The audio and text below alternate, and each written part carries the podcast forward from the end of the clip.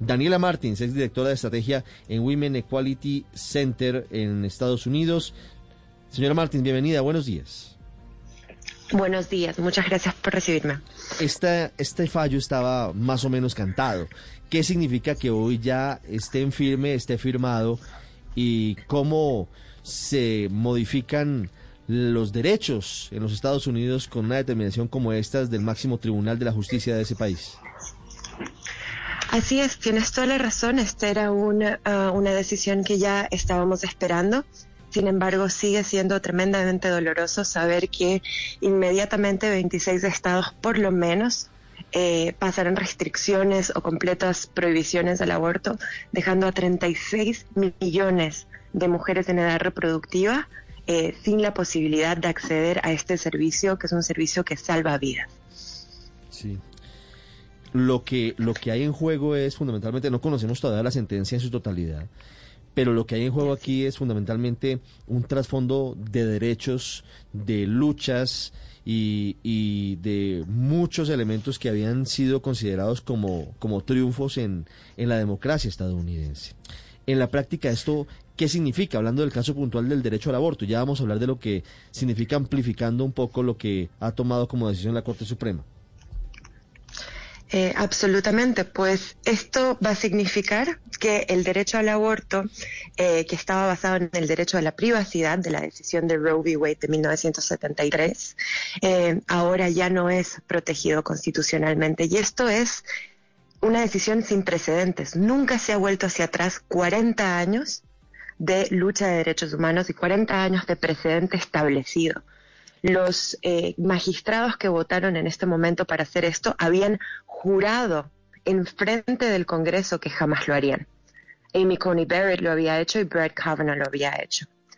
Eh, lo que significa que sabían lo grave que sería decirle a la gente eh, que llegarían a tomar esta decisión, porque esta es una decisión absolutamente impopular. 80% de la población en los Estados Unidos apoya Roe v. Wade se están yendo en contra de la voluntad popular y se están yendo en contra de 40 años de precedente jurídico, lo que es peligrosísimo para todos los derechos humanos conseguidos y adquiridos a través de la lucha eh, en los Estados Unidos, porque manda el precedente de que ningún derecho humano está en este momento eh, protegido y todo está sobre la mesa eh, bajo esta nueva Corte Suprema que ha decidido remover el derecho a la autonomía fundamental y el derecho a la salud a la mitad de la población estadounidense.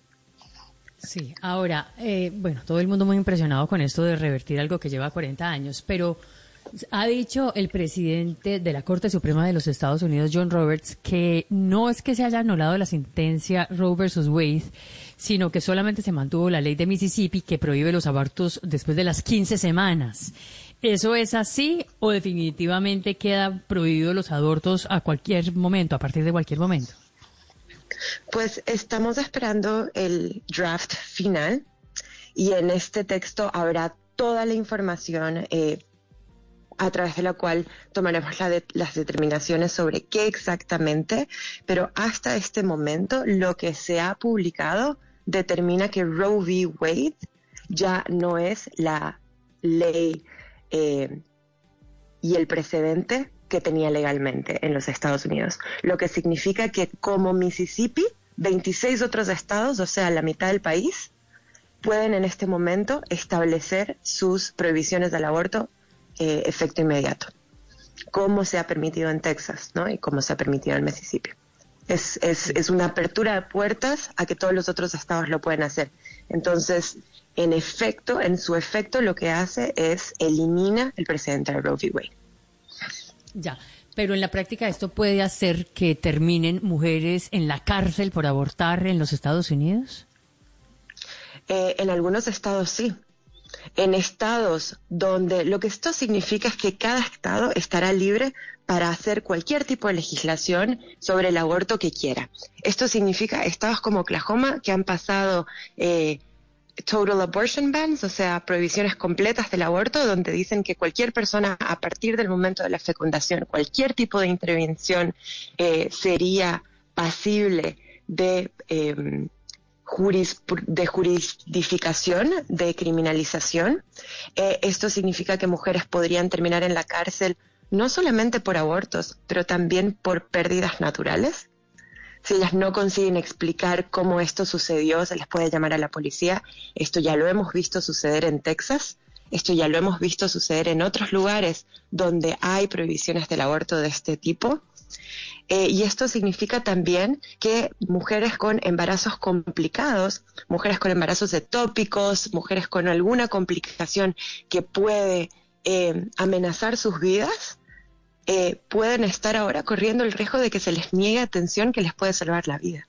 Esto es absolutamente temerario. Esto nos va a traer a historias humanas absolutamente terribles en un país que durante tanto tiempo se ha dicho el bastión de la democracia, en este momento le está dando la espalda a las mujeres y a las niñas.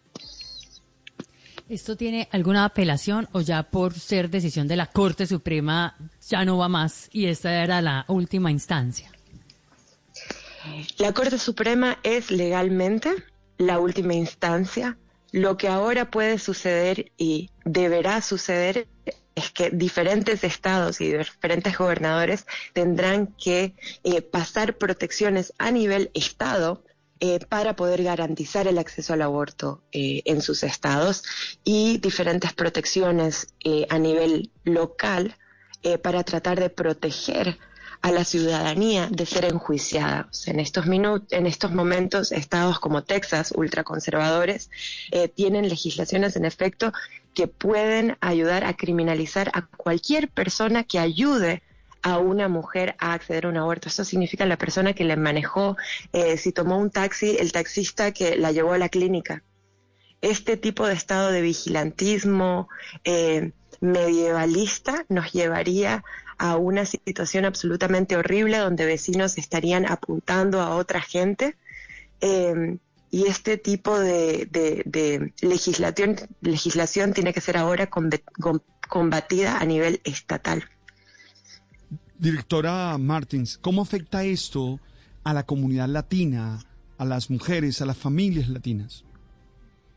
Pues sabemos que en los Estados Unidos eh, un gran contingente, una gran proporción de las mujeres que necesitan abortos y que llegan a las clínicas necesitando esta, este servicio eh, son mujeres latinas. Y sabemos que las mujeres latinas también viven en condiciones más vulnerables eh, y viven en eh, áreas más vulnerables a, a prohibiciones del aborto en este momento. Hay muchas latinas que viven en estados en el sur eh, latinas que viven en la Florida, latinas que viven en Texas, en este momento eh, van a ver sus derechos particular y únicamente vulnerados. Y siempre sabemos que cuando estos derechos eh, son removidos, lo que sucede es que las mujeres que pueden, las mujeres con, las condiciones, terminan pudiendo viajar para acceder a servicios de salud, para acceder a un aborto. Pero las mujeres con condiciones más vulnerables son las que son desproporcionalmente afectadas porque ellas son las que no consiguen acceder, eh, ¿cierto? Son las que no van a conseguir eh, o salir o bien van a estar condenadas a buscar recursos en la clandestinidad que sabemos que es peligrosísimo. Así es, señora Martínez, muchas gracias por darnos su análisis de esta determinación de la Corte Suprema de Justicia de los Estados Unidos. Ha sido usted muy amable. Muchísimas gracias por recibirme.